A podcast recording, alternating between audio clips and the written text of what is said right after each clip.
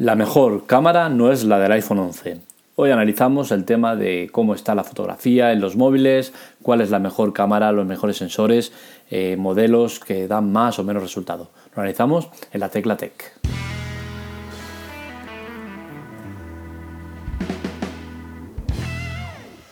Seguramente muchos de vosotros pensaréis que eh, pagar más significa tener lo mejor, ¿no? Y por esa regla de tres, seguramente Samsung o Apple serían las mejores opciones y tendríamos los mejores teléfonos del mercado. Eso es la teoría, la práctica no es para nada eso y prueba de ello es el tema de los sensores fotográficos.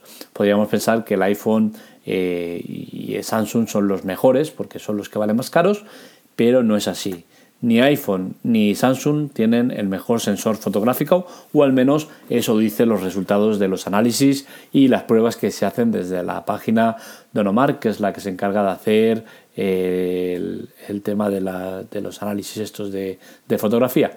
De Kids o, Mark, perdón, que estaba yo con Donomar pensando en la música.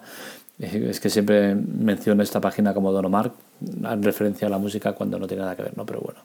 Eh, el Huawei Mate 30 Pro y el Xiaomi CC9 Pro, eh, aquí en Europa eh, llamado Mi Note 10, son los terminales que más potencia tienen en cuanto a fotografía.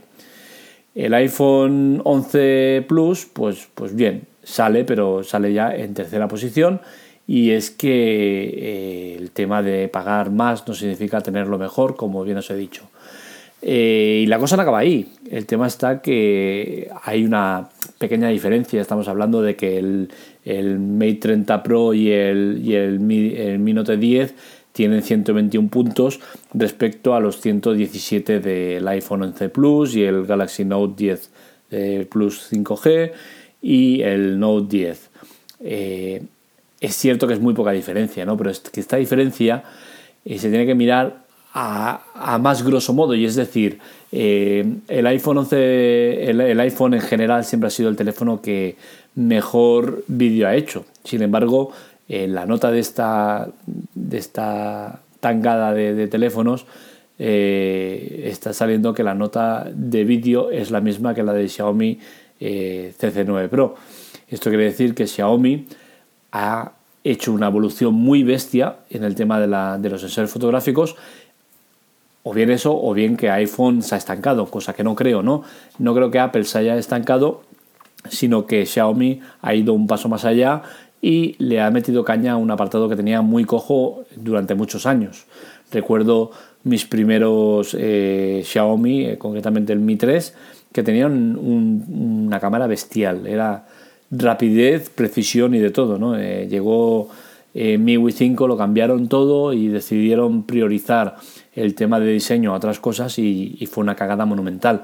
la cámara de Xiaomi nunca fue la misma y sí que es cierto que llevan un par de años potenciando el tema de, la cámara y el resultado es ese, que actualmente eh, están empatados con el Mate 30 Pro, que recordemos que Huawei históricamente es el mejor de los mejores en el tema sensor fotográfico, ¿no? Entonces, mm, ¿es un toque de atención a Apple? Sí, es un toque de atención eh, que se ha centrado en el tema de, ese...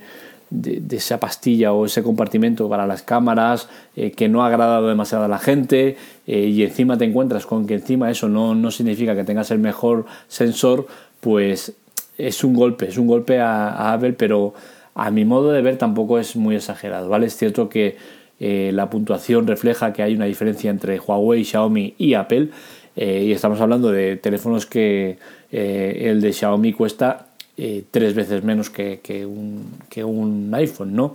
Entonces es preocupante a nivel de que te están ofreciendo por, por muchísimo menos dinero una cosa que hace cosas iguales o mejor que tú, ¿no?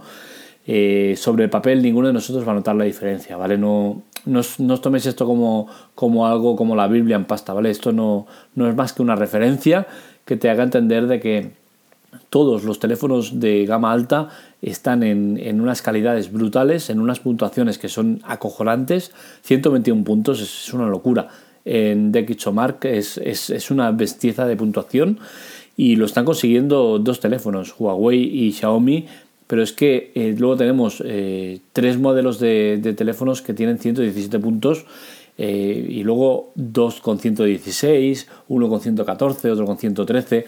Son puntuaciones que son realmente altas y que a nivel usuario no vamos a notar excesivas diferencias a nivel de uno a otro, ¿no? Y más cuando siempre os he dicho el tema de ese de los ojos, ¿no? Los ojos no son iguales y cada uno ve lo que quiere. Es decir, yo puedo llevar un pantalón azul en nivel de color 5 y que tú estés viendo un nivel de color 8. Y el motivo es que cada ojo eh, interpreta las cosas de una manera. Con la cual cosa, el decir que una foto es mejor que otra es muy difícil a niveles visuales y a no ser que sea de profesional esto, ¿no? Como esta gente que utiliza mm, varios parámetros y varios sistemas eh, tecnológicos e informáticos para conseguir determinar cuál es el mejor. Eh, no creo eh, que sea un problema ni de Apple ni de, ni de Huawei por tener a, Xiaomi tan pegada. Es simplemente que Xiaomi ha trabajado muy bien y ha conseguido avanzar mucho en el campo de, de, ese, ¿no? de la fotografía. Eh, y no pensemos que solo es tener una buena lente y ya está, ¿no? Y eso se demuestra desde el momento de que muchos teléfonos están con el mismo sensor fotográfico y hay diferencias entre uno y otro. Una cosa es el sensor fotográfico que use cada teléfono y otra cosa es el sistema, eh, el sistema operativo, la aplicación que use para, el tema de fotografía. ¿no? Hay que tener una buena aplicación que, trabaje bien y que entienda las cosas que quieres eh, que, entienda. Entonces, eh, el tema que nos tenemos que quedar es ese, ¿no? que la puntuación deja claro que Huawei y, y Xiaomi están por encima del resto y que Apple pues o bien no ha trabajado suficientemente bien las evoluciones o bien se ha dormido un poco los laureles y los demás le han pisado el terreno. Pero eh, lo cierto a día de hoy es que un teléfono Android eh, ha conseguido igualar algo que parecía que no se podía, ¿no? que era que el tema de que la puntuación a nivel vídeo, que es donde siempre Apple había tenido un poco de ventaja, eh, lo ha igualado en puntuación. Sí que es cierto que en el global Huawei siempre ha estado por delante y, bueno, pero es eso, por el global de foto y vídeo. Pero en el apartado vídeo eh, los iPhones siempre había estado un poco por delante del resto. Entonces, toque de atención para los de Apple, nada del otro mundo a mi modo de ver, no hay que entrar en caos de pánico ni nada por el estilo, es un dato y nada más. Entonces, esto es todo. Espero que os haya gustado el podcast, ya sabéis en las notas, os dejo enlaces al canal, eh, y demás historias. Si os ha gustado, like y compartir es la mejor manera de que sigamos mejorando.